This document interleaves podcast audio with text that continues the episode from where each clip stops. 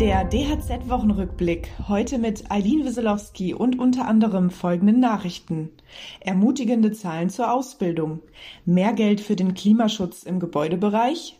Und die Euroskills 2021 sind in Österreich gestartet. Betriebe und Azubis halten in schwierigen Zeiten zusammen. Das zeigt eine Analyse des Bundesinstituts für Berufsbildung.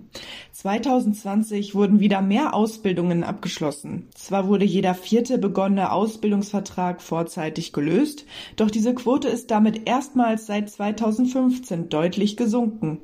Zahlen des Statistischen Bundesamtes zeigen zudem, dass der Rückgang der abgeschlossenen Ausbildungsverträge im Handwerk 2020 moderater ausfiel als in Handel und Industrie.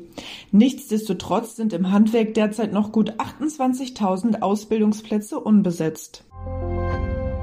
Weil der Gebäudebereich den Klimaschutzzielen hinterherhinkt, weitet die Bundesregierung die Förderung für die energetische Sanierung von Häusern und Wohnungen aus. Insgesamt sollen für das laufende Jahr mehr als 11 Milliarden Euro für die energetische Gebäudesanierung zur Verfügung stehen. Wie Bundeswirtschaftsminister Peter Altmaier betonte, kommt das Geld bei den Bauherren an. Allein bis September seien bereits Förderungen in Höhe mehrerer Milliarden Euro in allen Gebäudeförderprogrammen bewilligt worden.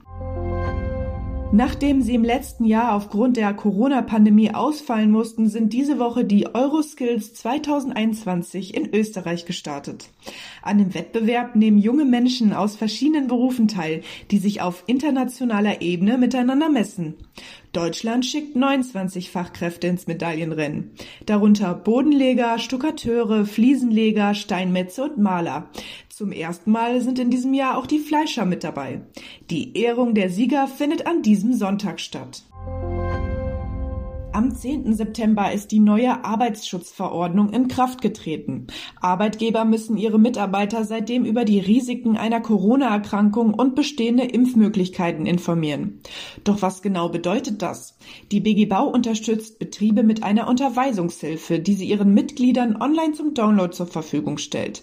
Im Online-Mediencenter der BG Bau finden Interessierte zudem weitere Hintergrundinformationen zu dem Thema sowie nützliche Aushänge und Plakate. Weitere Nachrichten für das Handwerk sowie praktische Hilfen für Unternehmer finden Sie immer auf dhz.net oder in unserem kostenlosen Newsletter.